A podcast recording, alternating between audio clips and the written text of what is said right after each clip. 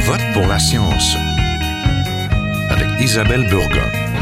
Bonjour à vous, j'espère que vous vous portez bien. Le 2 novembre dernier se tenait un forum public sur l'encadrement de l'intelligence artificielle organisé par le Conseil de l'innovation du Québec. Cet événement se voulait rassembleur pour parler de l'IA et de ses enjeux et de ses opportunités. Il s'agissait surtout de parler des bénéfices que ces technologies numériques ont dans nos vies. Il s'agit d'une grande promiscuité et de nombreux chamboulements comme nous pouvons déjà le voir avec euh, ChatGPT dans les écoles, les assistants virtuels non sans erreur, et les applications de nos téléphones un peu biaisées. Les attentes sont grandes, mais les inquiétudes aussi, et même au sein de nombreux acteurs de cette industrie, comme nous avons pu le voir ce printemps, des appels au moratoire et des interventions à plus de régulation. Est-il possible de vraiment réglementer l'usage de l'IA Nous en parlons tout de suite. Ne bougez pas.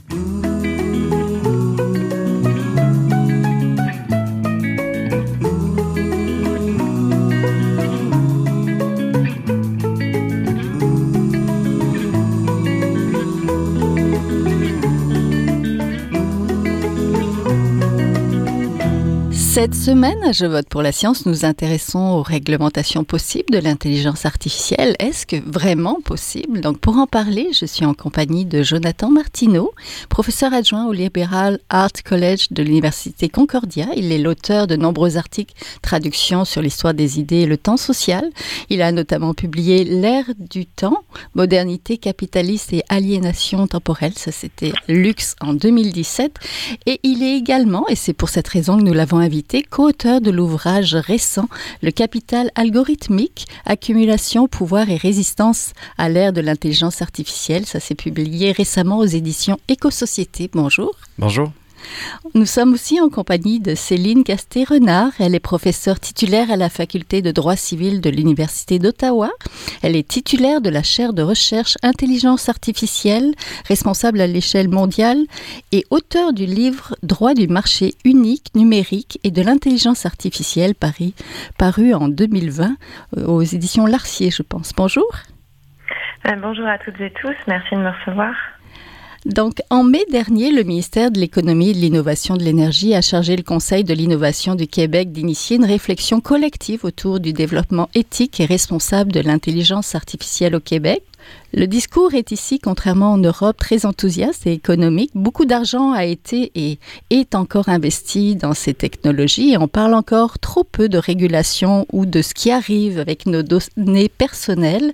Donc pour commencer, pouvons-nous vraiment mettre euh, l'intelligence artificielle sur pause, euh, comme on en a parlé euh, au printemps, le temps peut-être de mieux encadrer ces technologies, Monsieur Martineau?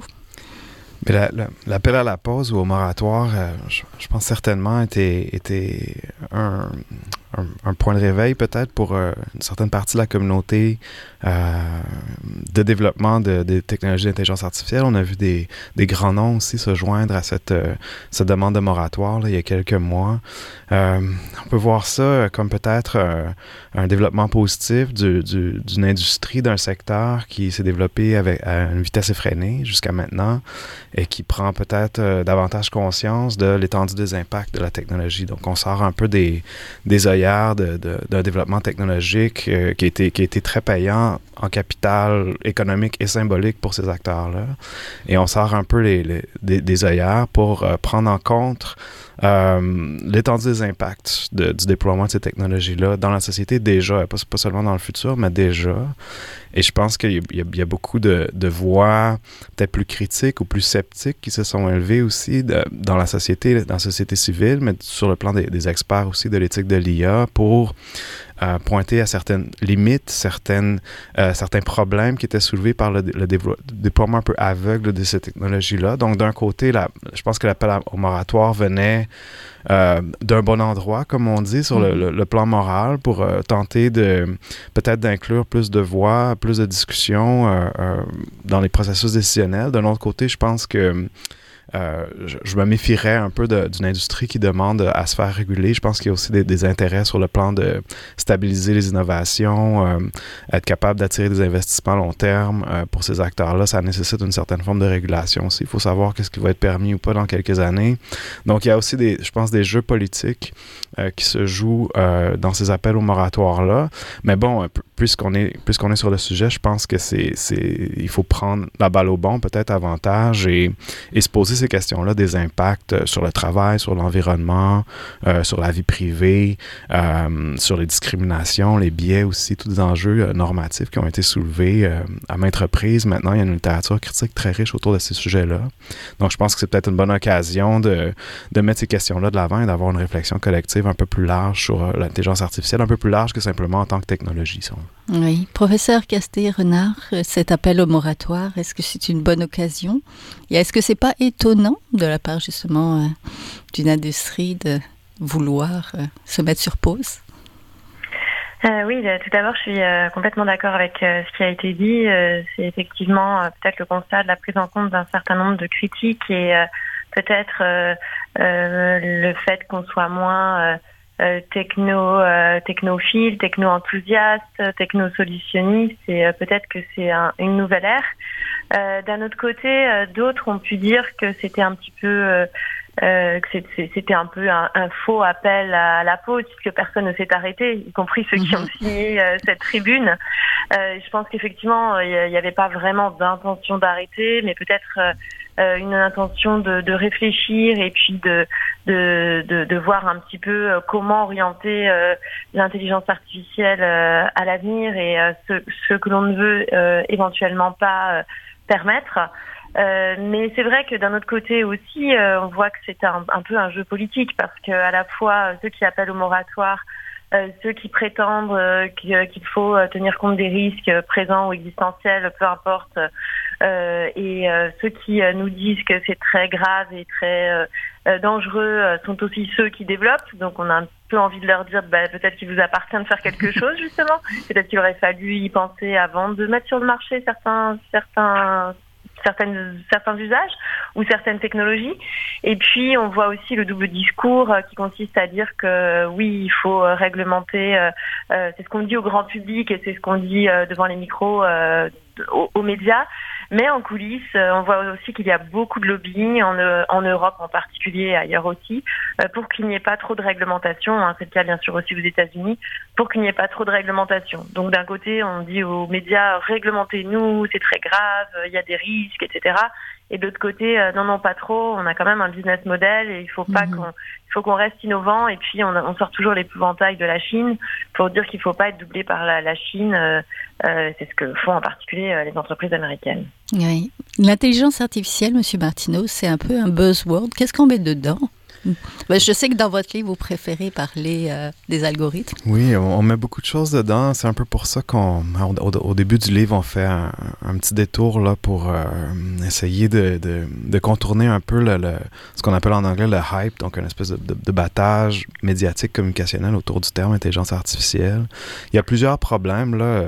Il y a, il y a un article que j'aime bien par un un, critique de la technologie très très important, Evgeny Morozov, qui, qui fait, qui fait l'argument que l'intelligence artificielle n'est pas vraiment intelligente, n'est pas vraiment artificielle, donc le, terme serait à repenser. Euh, ce qu'on met là-dedans, nous, ce qu'on met là-dedans, en fait, c'est un développement technologique et on, veut aller un peu euh, au-delà de, justement de cette, cette, vision très technocentrée euh, du développement des, algorithmes et on le voit comme un, développement technologique, mais qui est venu s'insérer au, euh, sein de processus euh, d'abord économiques, euh, puis ensuite politiques et sociaux, beaucoup plus larges. Donc, on parle, on parle évidemment à la base d'une technologie, on parle d'une technologie qui est ancrée dans certains rapports sociaux, dans certains rapports de pouvoir, dans des formes d'accumulation, si on veut. Dans, dans, dans le livre qu'on a, qu'on a publié, moi et mon collègue Jonathan Durand-Folco, on, on explore les algorithmes ou le capital algorithmique comme un, processus multidimensionnel dans la société. Euh, une logique d'accumulation économique, d'une part, ou maintenant avec l'extraction euh, des données personnelles, euh, la, capacité des, des, firmes de monétiser ces données-là de diverses façons, que ce soit en actifs de données ou que ce soit en, produisant des, ce qu'on appelle, ce qui a été appelé dans la littérature des produits prédictifs. Euh, il y a toutes, façons de, toutes sortes de façons de monétiser ces données-là. Donc, c'est une logique d'accumulation qui vient s'ajouter aux logiques d'accumulation traditionnelles euh, des économies de marché capitalistes. Mm. Ensuite, c'est aussi un rapport social, une nouvelle forme de médiation des rapports sociaux entre les gens, entre les gens et l'information, entre les gens et l'accès à la mémoire collective, l'accès aux autres. Donc, aux organisations, au gouvernement aussi.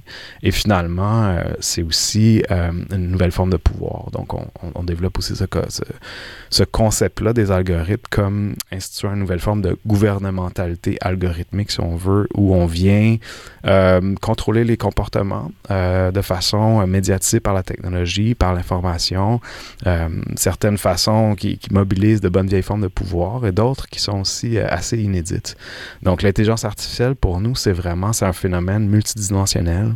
Euh, et on essaie de, sortir l'analyse un peu de... Et je pense que c'est en fait un, bon point de départ pour la réflexion de sortir d'une analyse très technocentrée pour voir vraiment le le, le, le, big picture, comme on dit en anglais, donc le, portrait d'ensemble, une vision mhm. d'ensemble, de voir ça comme une transformation, un changement historique aussi euh, qui, est très, qui, affecte plusieurs facettes de la société. Oui, professeur Casté-Renard, d'après vous, c'est quoi les enjeux les plus importants de l'intelligence artificielle et la nécessité donc de veiller à encadrer tout ça? Alors, euh, du point de vue du droit et de la réglementation, effectivement, si on intervient, c'est pour euh, essayer de contrer un certain nombre de risques ou de problèmes. Donc euh, les enjeux dont, on va parler, ce sont euh, effectivement des risques. Alors il y a une espèce de bataille idéologique en ce moment entre les risques actuels et les risques futurs existentiels. Je ne vais pas rentrer dans ce débat, mais il faut plutôt considérer que la législation, de toute façon, va d'abord s'occuper des, risques présents, actuels, qui ont déjà été largement documentés et qui sont euh, suffisamment préoccupant pour qu'on ait euh, envie, besoin euh, de s'en occuper. en particulier les risques de biais qui ont déjà été mentionnés, les risques de biais qui peuvent entraîner de la discrimination, hein, discrimination de genre, de race, d'âge, de handicap, etc. Tous les critères classiques de discrimination peuvent se retrouver dans les décisions portées par des, des, algorithmes. Alors soit parce que les données d'entraînement sont biaisées, parce que insuffisamment représentatives, par exemple, ou au contraire euh, trop représentatif pour certaines communautés, hein, trop ou pas assez. Hein, il y a une sur ou sous-visibilité, euh, dépendamment de ce qu'on cherche à faire, hein, euh, parce qu'évidemment, il y a des enjeux différents selon s'il s'agit de technologies de surveillance. On sait que certaines communautés sont sur-surveillées, surpolicées. Et puis, au contraire, quand il s'agit, par exemple, d'accorder des prêts ou des, aides sociales, bah, peut-être que ces, communautés, les communautés qui devraient euh, peut-être davantage en avoir euh, y avoir droit seront peut-être mal mal représentées. Donc euh, vraiment les questions de biais sont très importantes. Les questions de vie privée bien sûr hein, qui sont mmh. liées mmh. aussi à, à, à, la surveillance en particulier. On parle beaucoup de reconnaissance faciale par exemple. Et plus largement, je dirais que les risques sont aussi pour tous les droits fondamentaux, donc les risques par rapport à la liberté d'expression, d'opinion, puisqu'il y a pas mal de, de manipulations, notamment avant les, les périodes électorales, euh, des hypertrucages. Donc ça, c'est un enjeu euh, sociétal majeur hein, qui peut même aller jusqu'à porter atteinte à la démocratie.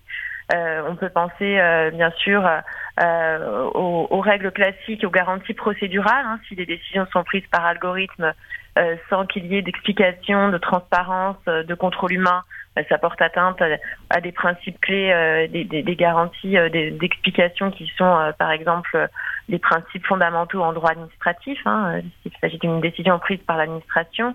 Donc on a euh, euh, tous les enjeux possibles en lien avec les droits fondamentaux, avec la santé aussi, mhm. s'il y a des risques d'atteinte à la personne, de même que des risques pour la sécurité. si ces, ces IA sont dans du, dans du matériel.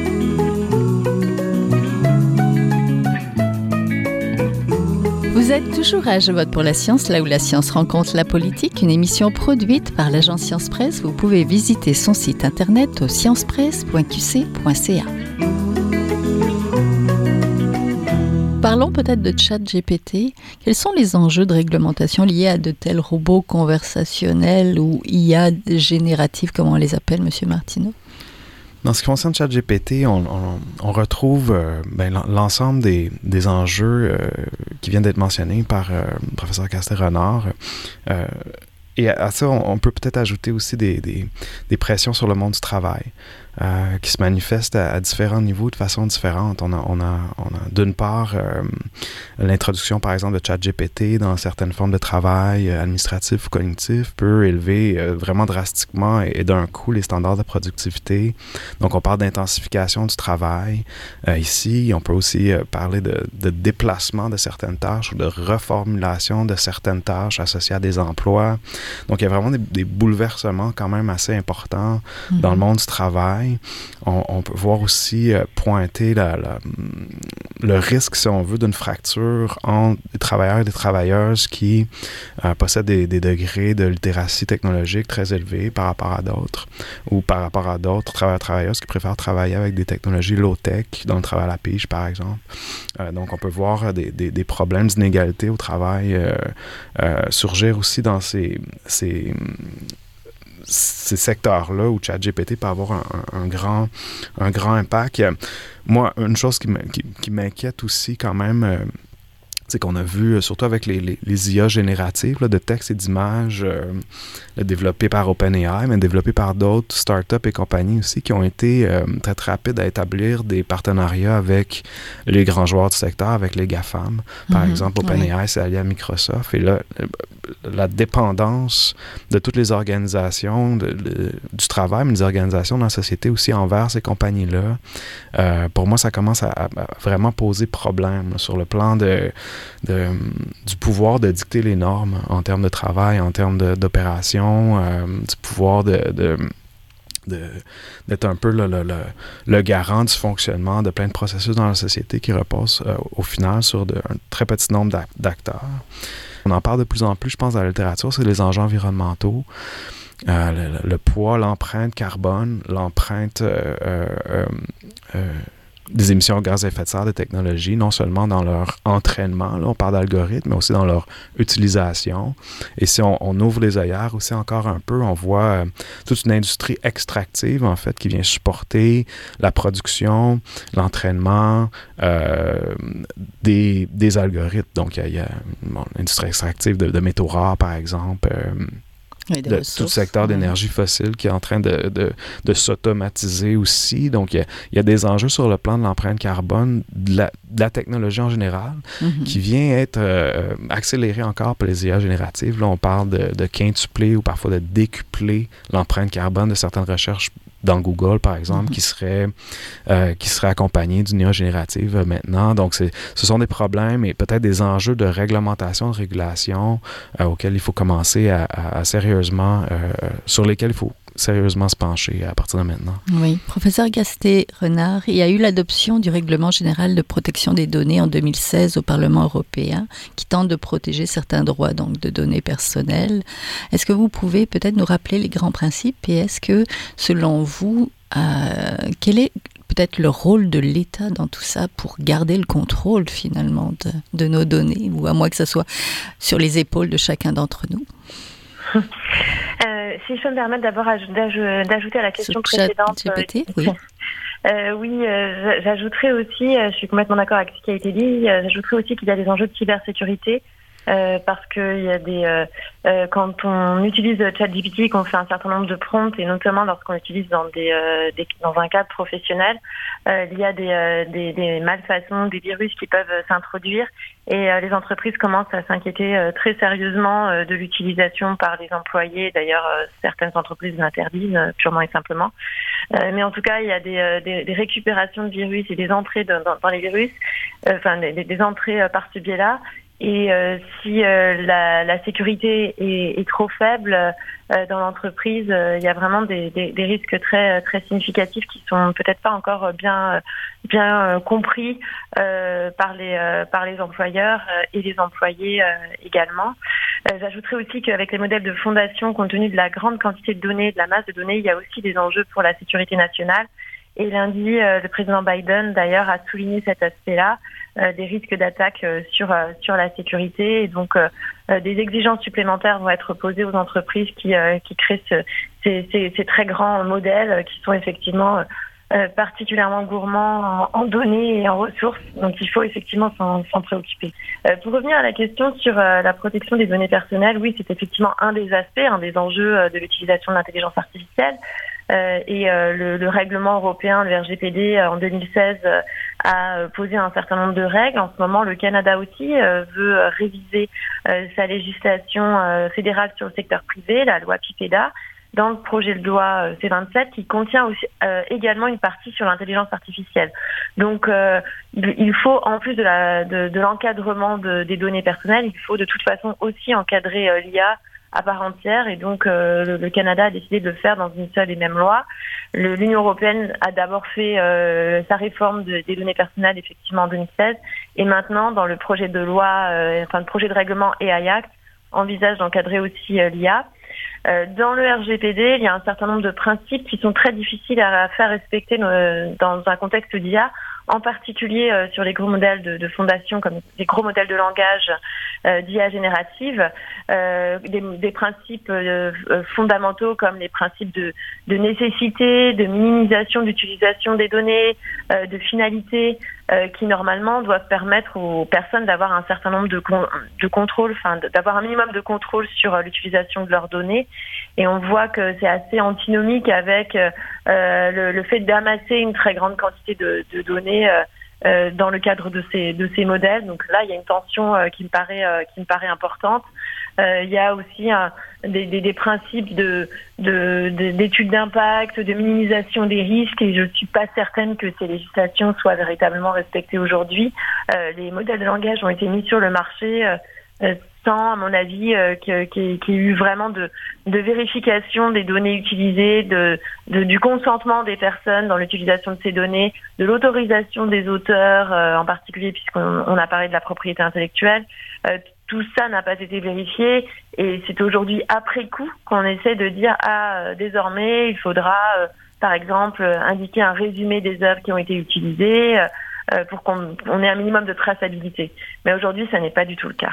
Oui. Comment on fait ça alors, euh, Monsieur Martineau, pour euh, réglementer ou pour essayer justement en mode solution de poser certains gestes législatifs, mais peut-être aussi personnels? Pour. Mmh. C'est la, la, grande question. Hein, que faire? Ben, je pense, pense que d'une part, là, ben, et de façon quand même assez urgente, euh, il, faut, il faut une réaction, il faut des consultations, il faut des actions de la part du législateur. Je pense que là-dessus, euh, euh, les gens sont, sont, sont, assez d'accord, mais je pense qu'il faut peut-être aller voir un peu plus loin aussi et se poser la question de, des causes et des origines de ce déploiement technologique-là et de, des processus de décision, si on veut, ou de l'autorité sur le développement de ces technologies-là comment elles sont développées, à quelle fin. Euh, et ce qu'on voit en ce moment, comme le, comme le soulevait euh, brièvement professeur Castel-Renard, c'est que euh, ces technologies-là sont sont développées dans un esprit de compétition entre grandes firmes, où, où la, la, vitesse de développement est, est, garante de succès et où ça, ça, ça donne lieu peut-être à, à, négliger certains aspects reliés à, la sécurité du public, par exemple, au, développement pérenne aussi de ces technologies-là euh, et tous les autres enjeux qu'on a soulevés. Donc, je pense qu'il faut aussi se poser la question dans, dans quel cadre ces technologies-là sont-elles développées? Je pense qu'il faut se poser la question est-ce qu'à un certain point, est-ce qu'on a assez de technologies aussi? Est-ce que les algorithmes sont bons pour absolument tout? Ou est-ce qu'il faut restreindre leurs utilisations dans des contextes précis? Au service du bien commun, au service de l'égalité entre les genres, par exemple, bon, avoir des, principes un peu euh, en amont, si on veut, euh, de ces, euh, du développement de ces technologies-là, où on peut privilégier une, certaine forme de sobriété numérique, une certaine forme de démocratisation des techs aussi, parce qu'on voit que le pouvoir est très, très concentré en ce moment autour des, des, grands acteurs, et peut-être un, poser la question d'investissement de l'État qui, au lieu de financer des entités privées pour développer ces technologies-là, euh, pourrait mettre sur pied des programmes peut-être davantage publics avec euh, plus de, de, de d'imputabilité démocratique avec plus de, de comme on dit, d'intrants euh, décisionnels de la part des communautés.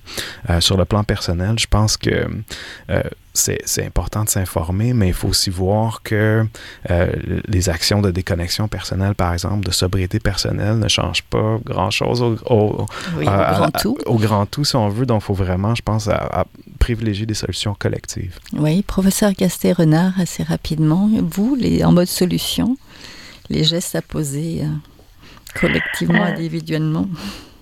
Je, pense que, bon, effectivement, la législation me paraît euh, indispensable, mais surtout, euh, je pense que c'est très important que chacun s'empare du sujet.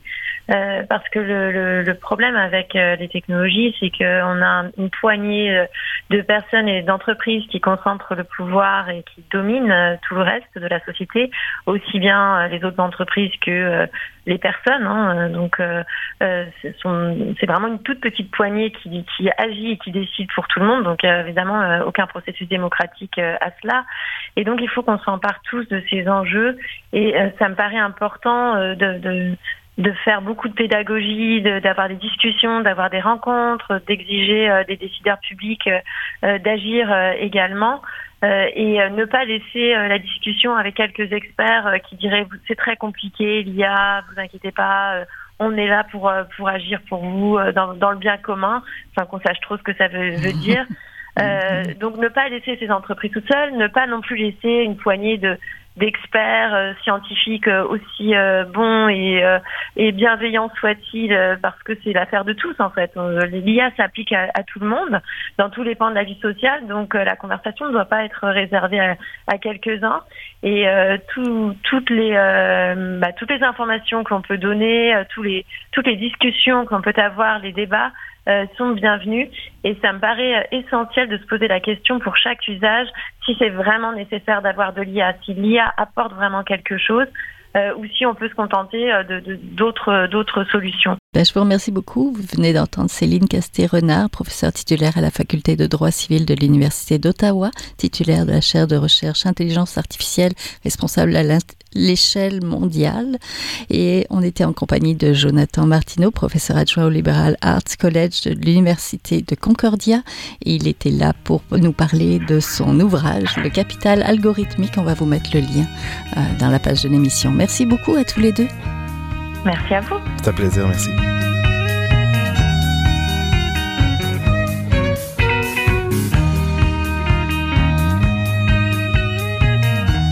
Voilà, c'est tout pour cette semaine. À la régie Daniel Fortin, à la recherche cette semaine, à la réalisation et micro Isabelle Burguin. Je vote pour la science c'est une production de l'agence Science Presse avec Radio VM. Réécoutez l'émission, partagez-la sur vos réseaux favoris et visitez aussi la page de l'émission sur le site de l'agence Science Presse pour tout savoir de l'IA et de sa réglementation. Passez tous et toutes une très belle semaine. Portez-vous bien.